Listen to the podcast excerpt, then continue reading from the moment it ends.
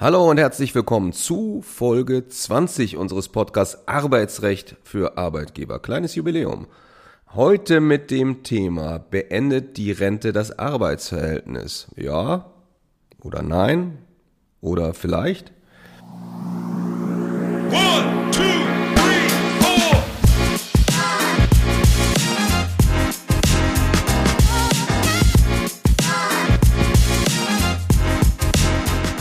Ja, viele Grüße aus dem regnerischen Hamburg. Der Sommer ist definitiv vorbei.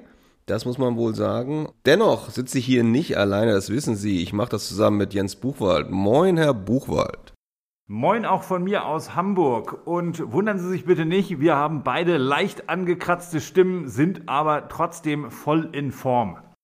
Ja, voll in Form waren auch unsere Hörerinnen und Hörer wieder mal. Wir haben zwei Punkte auf der Landkarte hinzugewonnen, nämlich Hörerinnen und Hörer von den Philippinen und aus Finnland. Und wir haben auch wieder freundliche Zuschriften bekommen zu unserem Podcast. In diesem Zusammenhang möchten wir Frau Evelyn Fröhlich danken, die uns geschrieben hat. Den Podcast höre ich natürlich auch bisher schon fleißig. Smiley. Tolle Arbeit. Claudia Renz hat uns geschrieben und auch der möchten wir natürlich danken. Sie schrieb, Ihren Podcast höre ich sehr gerne und empfehle ihn oft weiter. Vielen Dank für dieses tolle Format. Ich freue mich schon auf die nächsten Folgen. Ja, sehr vielen Dank auch dafür. Und auch ein Dank an Michael Dietrich, der uns geschrieben hat, Ihr Podcast ist sehr gelungen und meiner Meinung nach der beste im Bereich Arbeitsrecht. Das freut uns natürlich sehr, so eine sehr positive Bewertung. Vielen, vielen Dank. Ja, dann rein in das heutige Schwerpunktthema. Um was geht's denn eigentlich heute? Zunächst mal geht's um die Frage, endet das Arbeitsverhältnis eigentlich automatisch mit Erreichen des Rentenalters? Das kann ich schon mal gleich spoilern, das ist nämlich nicht der Fall, so dass man als Arbeitgeber hier auch wirklich genau aufpassen muss. Und da das nicht so ist, stellt sich natürlich dann die nächste Frage aus arbeitsrechtlicher Sicht, kann man das Arbeitsverhältnis wirksam befristen? Damit es bei Erreichen des Rentenalters endet? Und was sind die Voraussetzungen dafür? Kann man das Ende des Arbeitsverhältnisses bei einer Rente gegebenenfalls hinausschieben, also quasi das Arbeitsverhältnis verlängern? Und wie macht man das wirksam? Über alle diese Fragen haben wir mit einem ganz, ganz tollen Interviewpartner gesprochen und wir sind sehr glücklich und auch sehr stolz, dass er bereit war, uns dieses Interview zu geben. Wir konnten unsere Fragen nämlich an Matthias Vasco, Richter am Bundesarbeitsgericht, richten und wollen uns vorab schon einmal ganz herzlich bei ihm für die Bereitschaft und natürlich auch für seine Zeit bedanken. Ich will Herrn Vasco einmal kurz vorstellen. Nach seinem Studium an der Uni Hamburg und dem endgültigen Abschluss seiner juristischen Ausbildung 1997 in Hamburg war Herr Vasco zunächst als Rechtsanwalt tätig. Anschließend arbeitete er ab 2000 als Justiziar beim Heinrich Bauer Verlag. Im Dezember 2002 kam er dann äh, an das Arbeitsgericht Hamburg. Später war er am Landesarbeitsgericht Hamburg tätig und von 2008 bis 2010 war er an das Bundesarbeitsgericht abgeordnet. Im März 2015 wurde Herr Vasco zum Richter am Bundesarbeitsgericht gewählt und dort war er bis zum 31. August diesen Jahres dem siebten Senat zugewiesen und der ist vor allen Dingen zuständig für formelles Betriebsverfassungsrecht und für Befristungen. Seit dem 1. September 2023 ist er als erster Beisitzer dem dritten Senat am Bundesarbeitsgericht zugeteilt und der Senat beschäftigt sich vor allen Dingen mit der betrieblichen Altersversorgung. Ja, vielen, vielen Dank, Herr Vasco, dass Sie bereit waren, unsere Fragen zu beantworten und herzlich willkommen in unserem Podcast. Ja, vielen Dank für die Einladung. Ich freue mich, dass ich dabei sein darf. Ja, dann auch schon los mit der ersten Frage. Was sind aus Ihrer Sicht, Herr Vasco, die wesentlichen Voraussetzungen, damit eine Altersgrenze bzw. eine Rentenbefristung im Arbeitsvertrag wirksam ist und warum gehört so eine Regelung in jeden guten Arbeitsvertrag? Ja, ich fange vielleicht gleich mal mit dem zweiten Teil der Frage an. Also warum muss eine solche Rentenbefristung Bestandteil jedes guten Arbeitsvertrags sein? Ähm, dazu kann ich sagen, also so eine Regelung ist immer zu empfehlen, wenn man möchte, dass das Arbeitsverhältnis äh, zu diesem Zeitpunkt endet. Denn es ist schlicht und einfach ein immer noch weit verbreiteter Irrtum, dass Arbeitsverhältnisse mit dem Rentenbeginn automatisch enden. Das ist nicht so. Man benötigt immer einen Beendigungstatbestand, also eine Kündigung oder eine rechtlich zulässige Beendigungsvereinbarung zu diesem Zeitpunkt. Und eine Kündigung, die nur wegen des Erreichens des Rentenalters ausgesprochen wird, die ist unwirksam. Also das funktioniert nicht. Und deswegen kann man einfach nur sagen, es ist ratsam, wenn das nicht schon tarifvertraglich geregelt ist, in den Arbeitsvertrag eine Altersgrenzenregelung aufzunehmen, die das Ende des Arbeitsverhältnisses mit Rentenbeginn zur Regelaltersgrenze festlegt. Ne? Und man kann das zum Beispiel wie folgt formulieren. Das Arbeitsverhältnis endet mit Ablauf des Monats, in dem der Arbeitnehmer die Altersgrenze für den Bezug der Regelaltersrente erreicht hat. Also man könnte da natürlich jetzt auch einen ganz konkreten Zeitpunkt oder eine ganz konkrete Alterszahl reinschreiben. Das ist aber nicht unbedingt zu empfehlen, denn der Zeitpunkt für äh, den Bezug der Regelaltersrente hat sich ja auch in der Vergangenheit verändert. Das war bis Ende 2007 war das äh, eben die Vollendung des 65. Lebensjahrs. Das Ganze wurde dann angehoben ab 2008 auf die Vollendung des 67. Lebensjahrs. Wobei ähm, für die vor 47 Geborenen ist es dann bei 65 noch verblieben. Für die Jahrgänge 47 bis 63 gibt es eine stufenweise Anhebung und danach gilt dann eben 67. Und man hat zum Beispiel immer mal wieder auch das Problem, dass man noch die alten Arbeitsverträge hat, in denen ausdrücklich drin steht 65. Lebensjahr. Das versteht man regelmäßig eben dahin, dass damit ein Ausscheiden im Zeitpunkt der jeweils geltenden gesetzlichen Regelaltersgrenze vereinbart ist. Also diese allgemeine Formulierung, die ist dann vielleicht doch ein bisschen besser äh, und ein bisschen sinnvoller. So, jetzt haben Sie gefragt, äh, was die wesentlichen Voraussetzungen sind für die Wirksamkeit einer, einer solchen Altersgrenzenvereinbarung. Ähm, nun, da so eine Regelung nach herrschender Auffassung eine zeitliche Höchstbefristung darstellt. Das ist nicht ganz unkompliziert, ich komme darauf gleich nochmal zu sprechen. Aber weil das eben jedenfalls eine Höchstbefristung ist, unterliegt sie, das ist ganz unstreitig, einer Befristungskontrolle nach dem Teilzeit- und Befristungsgesetz. Und das Wichtigste, was der Arbeitgeber dabei beeinflussen kann und was notwendig ist, ist die Einhaltung der Schriftform. Die ist ja nach 14 Absatz 4 TZBFG für Befristungen eben vorausgesetzt. Und ähm, Schriftform bedeutet eigenhändig in der Regel durch Namensunterschrift unterzeichnete Befristungsabrede. Es genügt kein Telefax, es genügt keine E-Mail. Das Einzige, was noch ginge, ist die elektronische Form nach 126a BGB. Ist ein Ausnahmefall, wird man in der Regel nicht haben. Eigenhändig durch Namensunterschrift. Und auch ganz wichtig, Erforderlich ist der Zugang der unterzeichneten Befristungsabrede beim Arbeitnehmer vor Vertragsbeginn.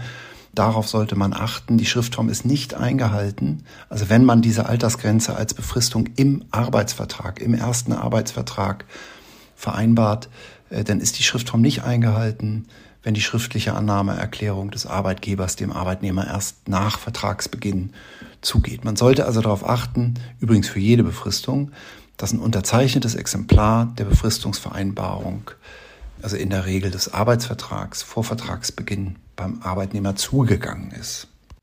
Die weiteren Voraussetzungen für die Wirksamkeit einer solchen Altersgrenzenregelung, die können dann von den Parteien nicht mehr weiter beeinflusst werden. Das sind Rechtsfragen, die aber, äh, das kann ich vorwegnehmen, ganz weitgehend geklärt sind. Ich will die jetzt auch nicht bis ins allerletzte Detail hier erzählen und, und darstellen, weil die vielleicht dann das Format sprengen. Ich kann mal zusammenfassend sagen, also Altersbefristungen auf die Regelaltersgrenze, die sind in Kollektivvereinbarungen, Kollektivvereinbarungen sind Tarifvertrag, Betriebsvereinbarungen und auch in Individualarbeitsverträgen in der Regel rechtlich wirksam. Da haben wir zwei Problembereiche, um die es geht. Einmal braucht man einen Sachgrund, für diese Befristung nach dem Teilzeit- und Befristungsgesetz. Und zum anderen stellt sich immer das Problem der Altersdiskriminierung bei solchen Vereinbarungen. Beide Fragen sind mittlerweile in der Rechtsprechung geklärt. Im Sachgrund äh, folgert das Bundesarbeitsgericht hier aus einer Abwägung beiderseitiger Interessen und sagt eben, wir haben zwar das Interesse des Arbeitnehmers, immer weiter zu arbeiten, das tritt aber zurück äh, gegenüber dem Bedürfnis des Arbeitgebers an einer ja, planbaren und berechenbaren, sachgerechten Personal- und Nachwuchsplanung. Jedenfalls dann, wenn der Arbeitnehmer eben eine rentenrechtliche Absicherung hat. Und das ist dann auch unabhängig davon, wie hoch diese rentenrechtliche Absicherung im Einzelfall ist. Ähm, dahinter steht auch der Gedanke, ne, der Arbeitnehmer hat ja typischerweise von der Anwendung einer Altersgrenzenregelung in einem Unternehmen im Rahmen der Verträge oder Kollektivvereinbarungen eben auch vorher profitiert, weil sich dadurch vorher eben auch seine Einstellungs- und Aufstiegschancen äh, verbessert haben. Also ein Sachgrund liegt nach der Rechtsprechung des Bundesarbeitsgerichts vor. Das ist auch schon, schon lange so anerkannt eigentlich. Das zweite Problem war die Frage der Altersdiskriminierung. So eine Regelung ähm, bedeutet ja immer eine unmittelbare Ungleichbehandlung wegen des Alters. Man verliert sein Arbeitsverhältnis, weil man ein bestimmtes Alter erreicht hat. Die ist aber zulässig. Das ist geregelt in einer bestimmten Bestimmung in, in AGG, in Paragraph 10. Und das Ganze steht auch nach der Rechtsprechung des Gerichtshofs der Europäischen Union äh, mit Unionsrecht, also insbesondere mit der Gleichbehandlungsrichtlinie der Europäischen Union im Einklang, weil mit solchen Regelungen eben arbeits- und beschäftigungspolitische Ziele verfolgt werden. Diese Ziele sind, sind bessere Beschäftigungsverteilung zwischen den Generationen. Das war alles lange Zeit immer umstritten, äh, auch in den Details umstritten. Der Gerichtshof der Europäischen Union hat das so um 2010 in verschiedenen Entscheidungen herausgearbeitet. Und das BAG hat das dann anschließend auch entsprechend umgesetzt. Und zwar mittlerweile nicht nur für Altersgrenzen in Kollektivvereinbarungen, also in, insbesondere in Tarifverträgen, sondern auch für Altersgrenzen in Arbeitsverträgen. Das war immer noch so ein bisschen in der Diskussion, weil man da gesondert prüfen musste oder begründen musste, ob ein Arbeitgeber im Einzelfall auch solche beschäftigungspolitischen, sozialpolitischen Ziele verfolgt. Das ist mittlerweile auch geklärt. Da gibt es BRG-Entscheidungen aus 2015 und ich meine 2017, in denen das äh, beantwortet ist. Ja, also insofern hat man keine weiteren Wirksamkeitsschwierigkeiten in aller Regel. Was ich betonen möchte, alles, was ich zur Wirksamkeit gesagt habe, bezieht sich auf Altersgrenzenregelungen zum Zeitpunkt der Regelaltersrente. Alle Altersgrenzenregelungen zum Zeitpunkt vor Erreichen der Regelaltersgrenze sind problematisch. Diese Altersgrenzenregelung vorher, also zum Beispiel Altersgrenzen, die an die Möglichkeit des Bezugs vorgezogener Altersrente anknüpfen oder an eine Altersrente wegen Schwerbehinderung anknüpfen, die sind äh, jedenfalls diskriminierungsrechtlich problematisch. Davon kann man nur abraten. Das ist zwar vom BRG noch nicht im Detail äh, beantwortet, aber man, sie sind diskriminierungsrechtlich problematisch. Ich lasse es mal so stehen. Und ähm, deswegen sollte man das nicht riskieren, denn wenn man nur diese Grenze im Vertrag hat und die stellt sich dann später als unwirksam heraus, dann hat man am Ende überhaupt keine Beendigungsvereinbarung mehr im, im Vertrag. Ähm, noch wiederum eine andere Situation, auch die will ich hier nur ansprechen, ohne ins Detail zu gehen. Eine andere Situation sind äh, berufsspezifische Altersgrenzen auf einen früheren Zeitpunkt für besondere Berufsgruppen, etwa wegen besonderer Risiken oder Belastungen oder so.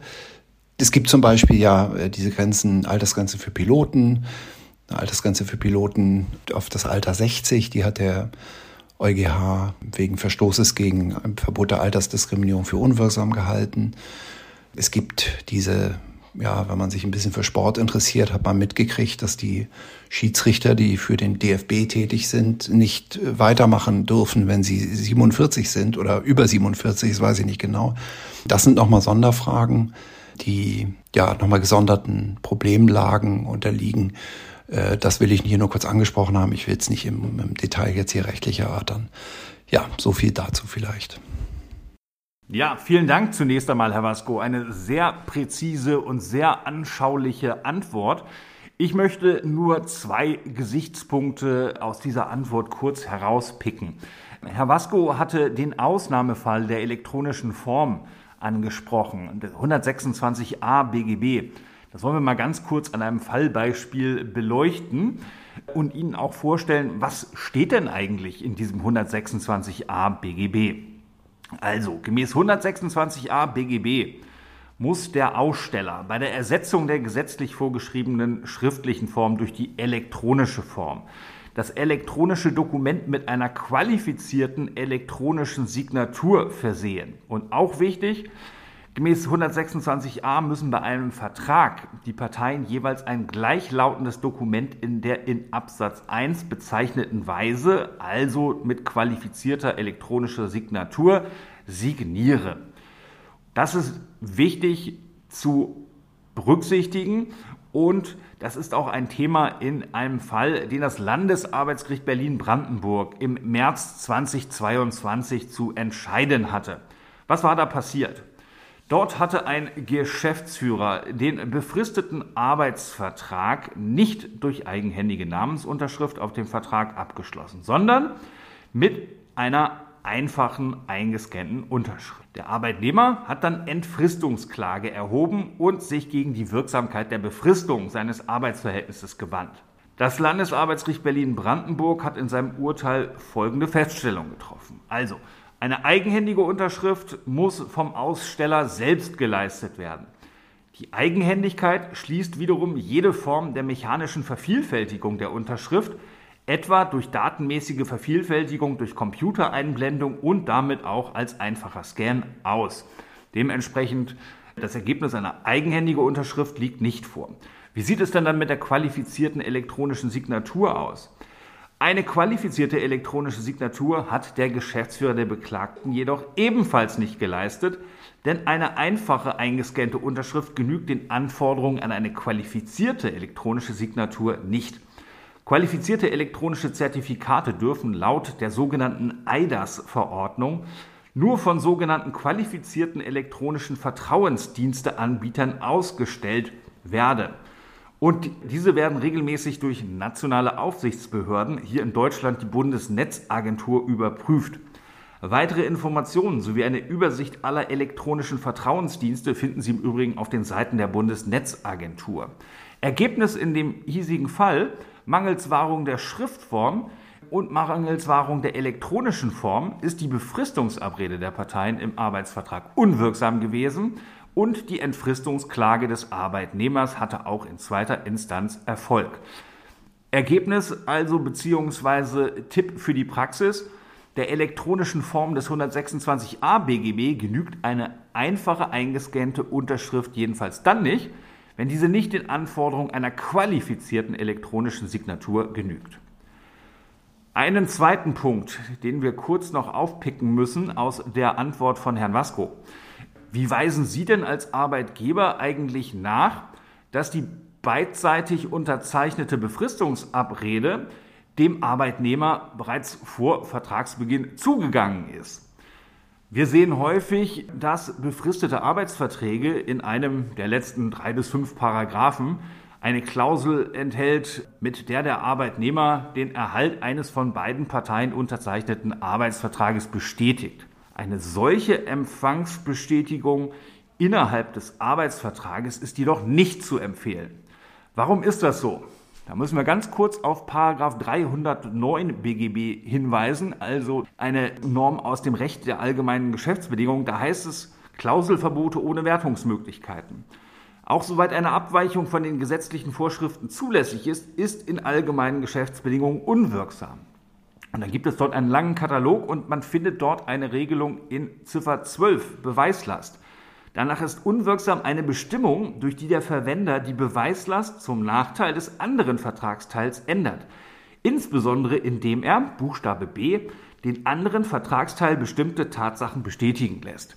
Das heißt also, wenn Sie Empfangsbestätigungen innerhalb eines Arbeitsvertrages als allgemeine Geschäftsbedingung ausgestalten, dann ist eine solche Empfangsbestätigung unwirksam wegen Verstoßes gegen 309.12b.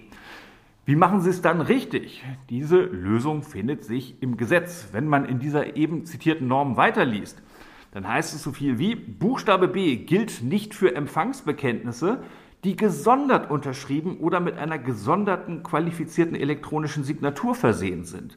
Wir picken uns jetzt hier den ersten Teil, die erste Möglichkeit dieser Ausnahme äh, heraus.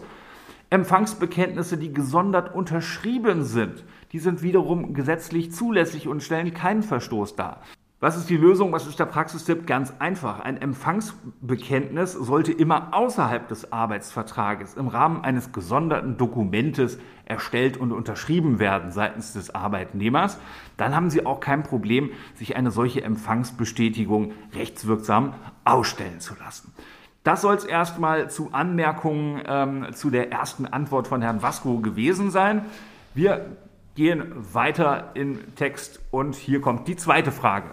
Ja, bevor ich zur zweiten Frage komme, will ich nochmal deutlich sagen, nehmen Sie das bitte ganz, ganz ernst, diese Empfangsbestätigung. Es wirkt vielleicht auf den ersten Blick ein bisschen formal von uns, aber machen Sie sich klar, dass zwischen dem Abschluss des Arbeitsvertrages und möglicherweise dem Renteneintritt Jahre oder Jahrzehnte liegen können. Und dann wird, ist es einfach nicht möglich, dass sie später noch beweisen, dass der Arbeitnehmer vor äh, Beginn des Arbeitsverhältnisses ein beidseitig unterschriebenes Exemplar bekommen hat, wenn sie sich das nicht haben bestätigen lassen. Also nehmen Sie das bitte ganz ernst. Zweite Frage. Herr Vasco, in unserer Mustervereinbarung, die wir quasi Arbeitgebern zur Verfügung stellen, regeln wir in dieser Rentenklausel zusätzlich, dass das Arbeitsverhältnis ordentlich kündbar ist. Ist eine solche Ergänzung notwendig? Ja, das ist eine sehr gute Frage. Was man dazu sicher sagen kann, ist, dass eine solche Ergänzung jedenfalls sinnvoll ist. Ob sie notwendig ist, ist eine andere Frage, aber sinnvoll ist sie auf jeden Fall, weil man kann derzeit nicht ganz ausschließen, dass das Arbeitsverhältnis ohne eine solche Regelung unkündbar wäre. Und das liegt daran, dass Paragraph 15 Absatz 4 des Teilzeit- und Befristungsgesetzes diese Regelung sieht vor, dass ein befristetes Arbeitsverhältnis nur dann der ordentlichen Kündigung unterliegt, wenn das einzelvertraglich oder im anwendbaren Tarifvertrag vereinbart ist.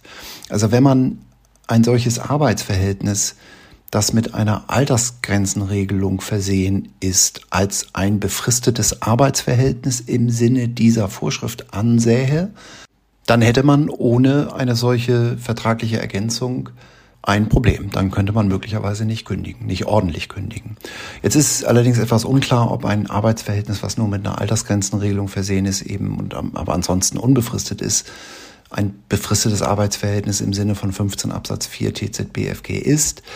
Das liegt daran, dass es ja nicht das typische befristete Arbeitsverhältnis ist, dass die Parteien ein, zwei, drei, vier Jahre befristen, sondern es ist eigentlich das, was jeder als unbefristet ansieht, was eben nur endet bei Eintritt der Regelaltersgrenze, also erst mit 65 oder eben 67 und man eigentlich im normalen Sprachgebrauch hier nicht von einer befristeten Vereinbarung reden würde. Andererseits ist es auch keine auflösende Bedingung. Es ist ein Zeitpunkt, also wenn denn, wenn denn äh, das Arbeitsverhältnis zu diesem Zeitpunkt noch besteht, dann kommt dieser Zeitpunkt sicher. Der ist nicht als unsicher äh, anzusehen. Deswegen haben wir auf jeden Fall auch eine Befristungsregelung. Es ist so eine irgendwie so eine Mittelsituation. Das Bundesarbeitsgericht spricht von einer unbefristeten äh, unbefristeten Vertrag mit einer, der mit einer Höchstbefristung versehen ist. Ähm, ich habe ja eben gerade schon erwähnt, es unterliegt auf jeden Fall der Befristungskontrolle. Möglicherweise ist es kein befristetes Arbeitsverhältnis, Verhältnis im Sinne von 15 Absatz 4 TZBFG. Es ist nicht ganz klar, wenn Sie diese Regelung in Vertrag aufnehmen, sind Sie auf der sicheren Seite ähm, und deswegen empfiehlt sich das auch. Ob es unbedingt notwendig ist, ist eine andere Frage. Ja, vielen Dank für diese klare Antwort. Wenn Sie jetzt merken, dass etwas an Ihrem Musterarbeitsvertrag getan werden sollte, dann kommen Sie gerne auf uns zu.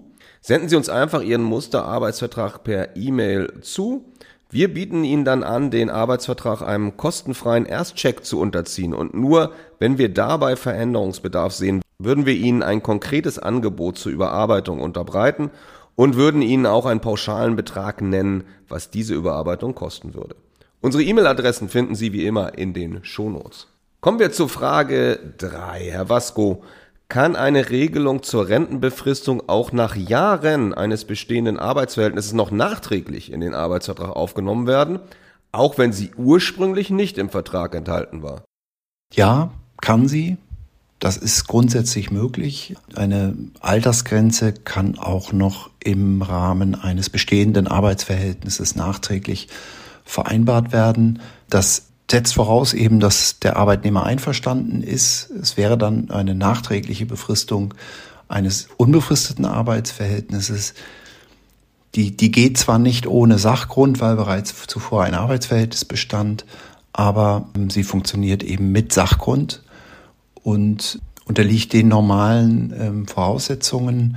Auch hier gilt, dass die Schriftform beachtet werden muss. Ähm, wobei eine kleine Einschränkung möchte ich machen. Man sollte nicht zu lange damit warten, jedenfalls nicht bis kurz vor Renteneintritt, denn dann hat man möglicherweise doch andere Anforderungen an den Sachgrund. Also eine auf die Regelaltersgrenze bezogene Befristung, die wird ja typischerweise zum Zeitpunkt vereinbart, nämlich zu Beginn des Arbeitsverhältnisses, in dem eine konkrete Personalplanung für die Zeit nach dem Erreichen des Rentenalters des Arbeitnehmers eben noch nicht möglich ist. Und jedenfalls, wenn man sich den typischen Fall ansieht, dann, dann ermöglicht die Altersgrenzenregelung dem Arbeitgeber, geeigneten Nachwuchs einzustellen oder bereits beschäftigte Arbeitnehmer eben zu fördern. Also diese Prüfung ist Teil der Interessenabwägung im Rahmen der Sachgrundprüfung bei einer normalen, eben frühzeitig vereinbarten Altersgrenzenregelung. Und so eine generalisierende Betrachtung, die passt nicht mehr, wenn man ohnehin schon kurz vor dem Rentenbeginn steht. Also da kann der Arbeitgeber ja konkret planen. Da braucht man dann vielleicht für den Sachgrund noch mehr als im Fall der normalen Altersgrenzenregelung, die zu Beginn des Arbeitsverhältnisses abgeschlossen wird. Das ist aber aus meiner Sicht wirklich nur ein Problem jetzt kurz vorher, kurz vor Rentenbeginn. Ähm, Sie können das nachträglich machen, aber als allgemeinen Hinweis warten Sie nicht zu lange. Ich spreche das an, weil ähm, das Bundesarbeitsgericht hat mal 2015 entschieden, im Prinzip äh, eine Situation, da haben die bei Erreichen des Renteneintrittsalters erst eine Vereinbarung getroffen über die befristete Fortsetzung über den Renteneintritt hinaus. Das BRG hat damals 2015 für den Sachgrund dabei mehr verlangt als im Normalfall, nämlich dass die befristete Fortsetzung einer konkreten Personalplanung des Arbeitgebers dient. Das bedeutet nicht zwangsläufig, dass eine solche Regelung dann kurz vor Rentenbeginn unwirksam wäre. Man hätte eben nur andere Anforderungen an die Sachgrundprüfung. Das müsste man dann im Einzelfall prüfen. Also nochmal grundsätzlich funktioniert das auch nachträglich, wenn die Schriftform eingehalten wurde. Man sollte nun nicht allzu lange warten damit. Ja, wunderbar. Dann kommen wir zu einem auch sehr spannenden Thema in diesem Zusammenhang.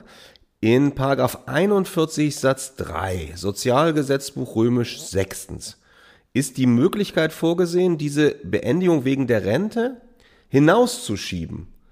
Und ich lese mal den Text vor, damit wir alle wissen, über was wir reden. Da steht drinne, sieht eine Vereinbarung die Beendigung des Arbeitsverhältnisses mit dem Erreichen der Regelaltersgrenze vor. Also genau das, über was wir gesprochen haben.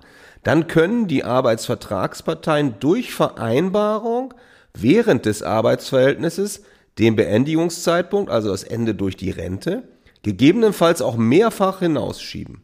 Herr Vasco, was muss man als Arbeitgeber tun, um von dieser gesetzlichen Möglichkeit rechtswirksam Gebrauch zu machen? Ja, diese Vorschrift, die Sie ansprechen, also Paragraph 41 Satz 3, dieser Satz 3 ist äh, zum 1. Juli 2014 neu damals aufgenommen worden in das sechste Buch des Sozialgesetzbuchs und der Text dieser Vorschrift sagt, also die Arbeitsvertragsparteien dürfen durch eine Vereinbarung während des Arbeitsverhältnisses den Beendigungszeitpunkt gegebenenfalls auch mehrfach hinausschieben, wenn eine Vereinbarung die Beendigung des Arbeitsverhältnisses mit dem Erreichen der Regelaltersgrenze vorsieht.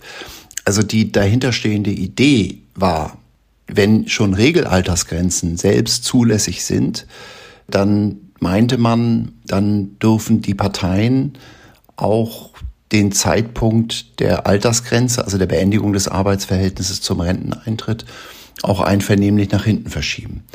Klingt eigentlich ganz überzeugend ähm, und man hat damit reagiert auf Lage, die sich in dieser Zeit auch immer mehr ähm, herauskristallisierte. Das ist nämlich auch häufig dem Wunsch der Arbeitsvertragsparteien entspricht, auch nach Erreichen der Regelaltersgrenze einvernehmlich das Arbeitsverhältnis eben für einen bestimmten, aber dann auch begrenzten Zeitraum rechtssicher fortsetzen zu können. Und das, weil das Ganze beschreibt schlicht und einfach eine Win-Win-Situation für die Arbeitsvertragsparteien. Nicht gerade in Zeiten jetzt, wir haben Fachkräftemangel, die Unternehmen können gerade auf einem etwas angespannten Personalmarkt weiter von der Erfahrung profitieren, die ein langjährig erfahrener Arbeitnehmer mitbringt. Die Arbeitnehmer selber die weiterarbeiten wollen, das muss ja keiner, aber die, die sich dafür entscheiden, die können noch ein bisschen Geld dazu verdienen und haben möglicherweise auch sonstige Interessen daran, einfach weiter im Erwerbsleben zu stehen, noch für eine bestimmte Zeit. Der Arbeitgeber muss das allerdings nicht machen und gleichzeitig das Risiko tragen, ein unbefristetes Arbeitsverhältnis fortzusetzen, was dann möglicherweise nur noch schwierig kündbar ist später. Diese Situation beschreibt 41 Satz 3 und das ist also überall auch als sinnvoll angesehen worden.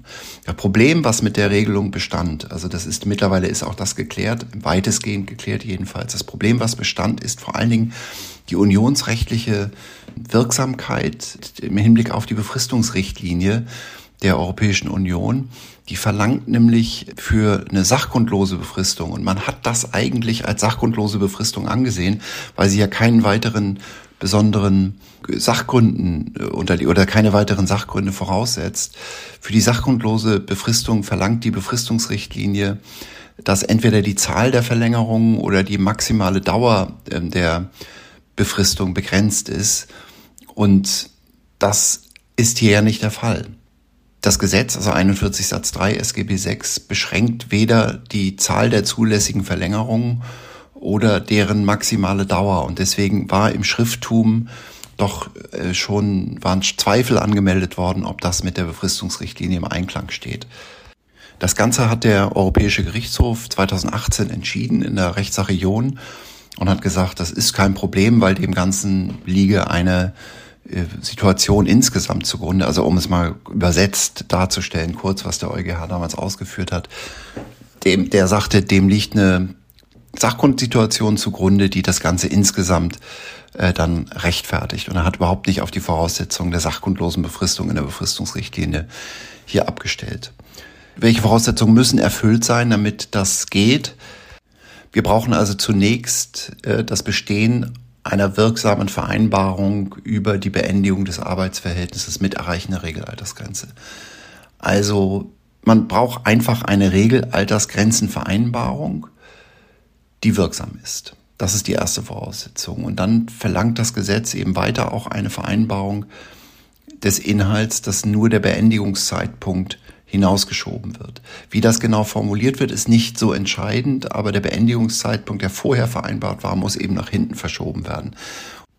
Und diese Vereinbarung, die muss, weil es eben ein Hinausschieben des Beendigungszeitpunkts im Rahmen eines bestehenden Arbeitsverhältnisses sein muss, die muss noch während des laufenden Arbeitsverhältnisses getroffen werden. Man kann also nicht erst die Regelaltersgrenze ablaufen lassen, das Arbeitsverhältnis durch diese beenden und dann äh, später nochmal auf Basis von 41 Satz 3, das kann man möglicherweise aus anderen Gründen machen, aber über 41 Satz 3 kann man dann nicht mehr nachträglich nochmal wieder ähm, so eine Altersbefristung ähm, vereinbaren. Und was man natürlich immer braucht bei einer solchen befristeten Vereinbarung ist die Einhaltung der Schriftform. Das habe ich ja eben gerade schon mehrfach auch angesprochen. Das muss auch beachtet werden. Das sind eigentlich die wesentlichen Voraussetzungen für eine solche Regelung. Und dann haben Sie ja noch weiter gefragt, welche Auswirkungen hat es, wenn ein Betriebsrat existiert?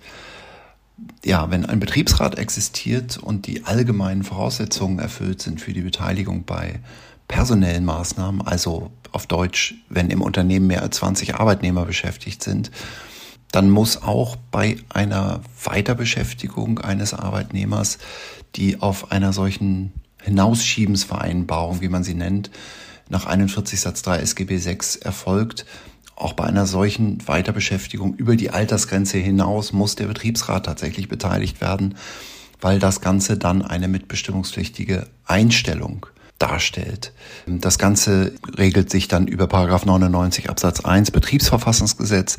Da sind die mitbestimmungspflichtigen personellen Einzelmaßnahmen definiert und das Ganze ist dann eine Einstellung. Jetzt fragt man sich natürlich als Außenstehender, wie kann das eine Einstellung sein, wenn ein Arbeitnehmer, der schon x Jahre im Unternehmen oder im Betrieb beschäftigt ist, einfach nur weiterarbeitet. Er wird ja nicht neu eingestellt.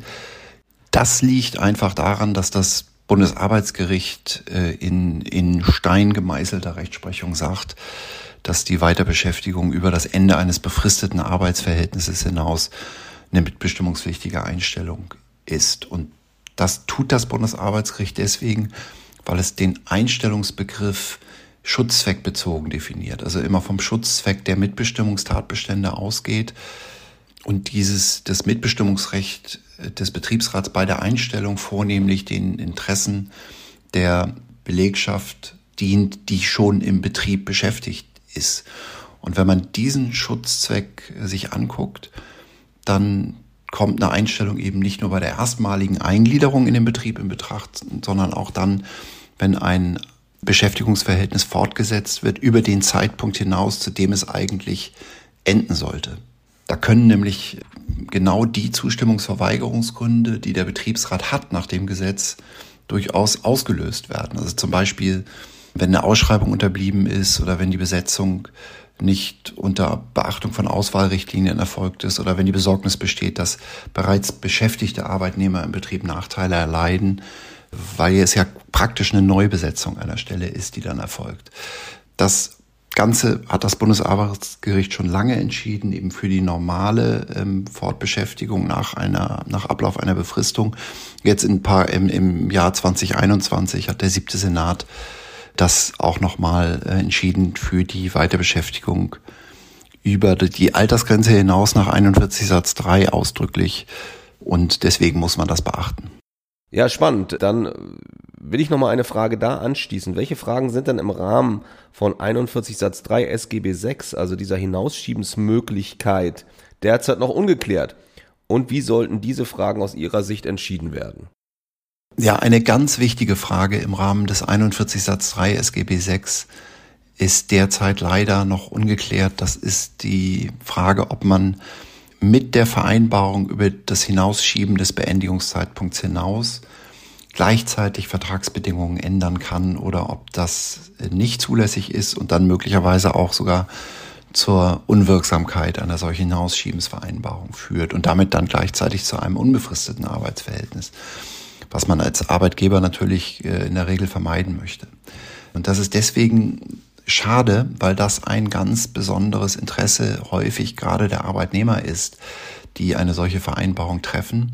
Man kann sich das ja gut vorstellen. Man hat also eine normale Altersgrenze. Das Arbeitsverhältnis endet zum Eintritt der Regelaltersgrenze. Man bezieht auch Rente. Und in dieser Situation besteht nicht selten das Interesse des Arbeitnehmers, nur zu einem geringeren Anteil ähm, an Arbeitszeit weiterzuarbeiten. Manchmal wollen die Vertragsparteien ähm, auch den Vertragsinhalt ändern, also die geschuldete Tätigkeit. Also da hat man häufig ähm, diese Situation. Und es ist umstritten, ob das äh, nach der Regelung zulässig ist oder nicht. Ich lasse mal die Details dieser Auseinandersetzung weg. Da gibt es gute Argumente, die für die eine Sichtweise sprechen äh, und auch gute Argumente, die für die andere Sichtweise sprechen. Ich würde auch mal einschätzen, dass es im juristischen Schrifttum und auch in der bisherigen Instanzrechtsprechung offen ist, wie man das Ganze zu beurteilen hat. Das Problem an dieser Frage ist folgendes. Der Europäische Gerichtshof hat ja sich im Jahr 2018, wie ich eben schon erwähnt habe, äh, sich mit der Wirksamkeit oder mit der Unionsrechtskonformität dieser Regelung befasst. Und in dieser Entscheidung hat er ausgeführt, dass sich aus den dem Gerichtshof vorliegenden Akten ergebe, dass solche Änderungen der Vertragsbedingungen bei Abschluss der Hinausschiebensvereinbarung nach dem deutschen Recht nicht zulässig seien. Und diese Grundlage in seine Erwägungen zu den äh, Sachgrundüberprüfungen mit eingestellt. Wir wissen also nicht ganz genau, das muss man wohl so sehen, ob der EuGH auch dann, wenn man sagen würde, die nationale Regelung, also 41 Satz 3 SGB 6, ließe die Änderung der Arbeitsbedingungen bei der Hinausschiebensvereinbarung zu, äh, ob er dann auch diese Regelung äh, gleichermaßen für mit dem Unionsrecht vereinbar halten würde. Wenn man also zum Ergebnis kommt, das nationale Recht lässt das zu, müsste gegebenenfalls der Europäische Gerichtshof da nochmal gefragt werden. Das Bundesarbeitsgericht hat diese Frage nicht entschieden. In einer Entscheidung, äh, die es hatte, zu 41 Satz 3, kam es darauf nicht an und äh, die zugespitzt diese Frage landete beim siebten Senat in zwei weiteren Verfahren. in der Folgezeit, die beide dann nicht entschieden wurden. In der einen kam ein Vergleich zustande und die andere hat sich ähm, noch vor der Verhandlung äh, beim Bundesarbeitsgericht erledigt. Also diese Frage ist tatsächlich noch offen. Äh, man weiß es also nicht. Man muss nur als Arbeitgeber, wenn man so eine Hinausschiebensvereinbarung abschließt, einfach daran denken, dass man aufpassen muss bei Änderungen der Arbeitsbedingungen. Das könnte unter Umständen zur Unwirksamkeit einer solchen Befristungsvereinbarung dann führen. Also man sollte sie weglassen, wenn es möglich ist. Und ähm, was man immer machen kann, ist dann im zeitlichen Abstand zu der ähm, Hinausschiebensvereinbarung dann die Arbeitsbedingungen zu ändern. Da müsste man sich dann beraten lassen. Das ist also das eine Problem, das eigentlich das Hauptproblem im Rahmen des 41 Satz 3, was noch unentschieden ist. Das ein andere, eine andere Frage, die äh, sich auch noch ein wenig stellt, ist, kann man eigentlich jetzt in Extremfällen gedacht eine solche Hinausschiebensvereinbarung beliebig oft und auch gegebenenfalls beliebig kurz hintereinander abschließen? Damit spreche ich an das Problem einer Missbrauchskontrolle und auch die Frage, wie eine solche Missbrauchskontrolle durchzuführen ist. Der siebte Senat des Bundesarbeitsgerichts macht das ja nach diesem bekannten Ampelsystem bei Sachgrundbefristungen in Normalfällen äh, nach einem bestimmten Muster, das ganz grob lautet, je länger und oder je öfter ein Arbeitsverhältnis befristet ist, desto genauer muss der Arbeitgeber dann auch darlegen, dass er wirklich nur einen befristeten Bedarf hat. Es ist aber eben keine typische Sachgrundbefristung, die wir hier haben bei 41 Satz 3. Also das passt eigentlich nicht genau. Irgendeine Missbrauchskontrolle wird man durchführen müssen, wenn solche Hinausschiebensvereinbarungen zu oft und gegebenenfalls auch zu kurz hintereinander und zu oft abgeschlossen werden. Also ganz grenzenlos, wie ist das Gesetz im Wortlaut vorsieht. Ganz grenzenlos geht das nicht. Aber da sind die Details auch noch unentschieden oder noch nicht geklärt in der Rechtsprechung des Bundesarbeitsgerichts. Es ist vielleicht auch ein theoretisches Problem. Vielleicht wird es das in der Praxis gar nicht so oft geben. Das kann durchaus sein.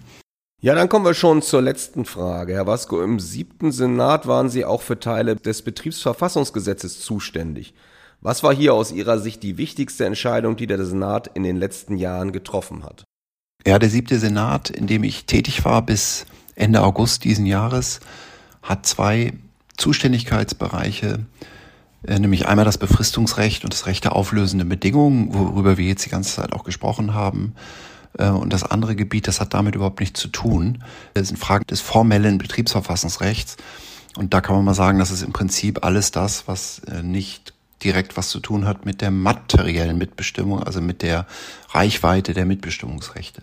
Da geht es um Gremienzuständigkeiten, es geht um die Betriebsratswahl, es geht um Kosten der Betriebsratstätigkeit und es geht um Betriebsratsvergütung, es geht um Gesamtbetriebsrat, Konzernbetriebsrat, Wirtschaftsausschuss, all diese formellen Fragen. Das hört sich möglicherweise etwas trocken an, das ist es aber überhaupt nicht ähm, und es ist auch relativ ähm, praxisrelevant. Wenn Sie mich jetzt aber fragen, was ist aus Ihrer Sicht, aus meiner Sicht jetzt die wichtigste Entscheidung, die der Senat in den letzten Jahren dabei getroffen hat, äh, da muss ich tatsächlich passen. Denn für uns ist natürlich jede Entscheidung wichtig. Und das würde der Sache nicht gerecht, wenn ich jetzt da eine Entscheidung heraushebe aus meiner ganz persönlichen Sicht kann ich sagen, mir sind vor allen Dingen die Entscheidungen in Erinnerung geblieben, die mich am meisten Nerven gekostet haben in der Vorbereitung, aber die nenne ich Ihnen jetzt nicht. Womit ich mich thematisch relativ viel befasst habe in den letzten Jahren im, im Zusammenhang mit dem formellen Betriebsverfassungsrecht, das ist ein Thema, was jetzt auch ganz aktuell wieder in die Diskussion geraten ist, nämlich das sind die Fragen der Vergütung von Betriebsratsmitgliedern. Da war ich beteiligt, äh, wie meine Kolleginnen und Kollegen aus dem Senat auch, an einer ganzen Reihe von Entscheidungen, die in dem Bereich die Rechtslage nochmal etwas geschärft haben. Und das Thema ist deswegen jetzt aktuell so in der Diskussion. Aber das können wir jetzt hier nicht im Detail befassen. Das wäre tatsächlich nochmal auch ein Thema wert für, für eine ganze weitere Podcast-Sendung weil der äh, Bundesgerichtshof in Strafsachen, der sechste Strafsenat in Leipzig, im Januar diesen Jahres eine Entscheidung äh, gefällt hat in einem Strafverfahren, in dem es ging um die Strafbarkeit von Personalverantwortlichen eines Unternehmens. Deswegen, weil dieses Unternehmen den dortigen Betriebsratsmitgliedern eine vermeintlich zu hohe Vergütung hat zukommen lassen. Und, und diese Entscheidung des Bundesgerichtshofs hat in manchen Personalabteilungen etwas äh, Unsicherheit ausgelöst, weil sie sich doch so anhört, als wäre die Teilhabe des Betriebsratsmitglieds an der betriebsüblichen Vergütung, das ist ja das, was in 37 Absatz 4 Betriebsverfassungsgesetz geregelt ist, als wäre das die Höchstgrenze des Zulässigen und als bestünde für Personalverantwortliche, die für eine darüber hinausgehende Vergütung verantwortlich sind, tatsächlich unmittelbar die Gefahr einer Strafbarkeit wegen Untreue. Ob die BGH-Entscheidung das wirklich so sagt, ist eine andere Frage. Es gibt darüber mittlerweile ein ganzes Heft der, der RDA, also Recht der Arbeit, mit mehreren Beiträgen dazu. Das wird diskutiert. Aber jedenfalls die vermeintliche Unsicherheit in der Praxis durch diese Entscheidung, die hat ausgelöst, dass der Bundesarbeitsminister im Frühjahr eine Kommission eingesetzt hat, die eine Änderung des Rechts ähm, also des Betriebsverfassungsgesetzes im Zusammenhang mit diesen Fragen vorschlagen sollte. Und wir können uns darauf einstellen, dass es in Kürze auch höchstwahrscheinlich eine Gesetzesänderung geben wird. Also dieses Thema ist aktuell in der Diskussion, aber ist auch ein Thema, mit dem ich mich in der Zeit im siebten Senat intensiv befasst habe und auch gerne befasst habe.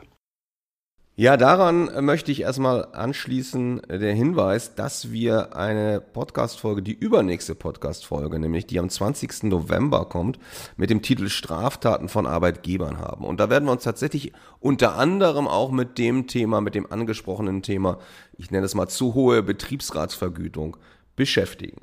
Ja, da möchte ich mich an dieser Stelle ganz, ganz herzlich bei Ihnen bedanken, Herr Vasco, dass Sie sich die Zeit genommen haben, uns so ausführlich, so kenntnisreich und ich finde auch so praxisorientiert geantwortet haben. Vielen, vielen Dank dafür. Vielen Dank auch von meiner Seite. Ich habe das sehr gerne gemacht und es hat mir viel Spaß gemacht. Dann möchte ich auch schon auf die nächste Folge hinweisen. Am 6. November nämlich zu dem Thema es weihnachtet sehr. Weihnachtsgeld, die Do's und Don'ts. Mag vielleicht für Sie ein bisschen frühzeitig sein, aber Weihnachtsgeld wird ja regelmäßig im November gezahlt. Insofern finden wir das genau zur richtigen Zeit und wir wollen mal die wesentlichen Fragen da versuchen zu beantworten. Wenn Sie Fragen haben, dann schreiben Sie uns die gerne. Die E-Mail-Adressen von uns wie immer in den Shownotes. Und auch noch ein letztes. In der nächsten Folge werden wir wieder Bücher verlosen, die uns zur Verfügung gestellt wurden. Wie Sie die gewinnen können, hören Sie ebenfalls in der nächsten Folge. Ja, dann hoffen wir, dass Ihnen die heutige Folge mit unserem tollen Interviewpartner gefallen hat. Lassen Sie uns gerne eine Bewertung da und empfehlen Sie uns natürlich gerne weiter. Bleiben Sie uns gewogen. Das wäre toll bleibt mir nur noch, mich zu verabschieden und vielen Dank und alles Gute aus Hamburg zu sagen. Tschüss, tschüss. Auch von meiner Seite. Tschüss aus Hamburg, auf bald. One, two,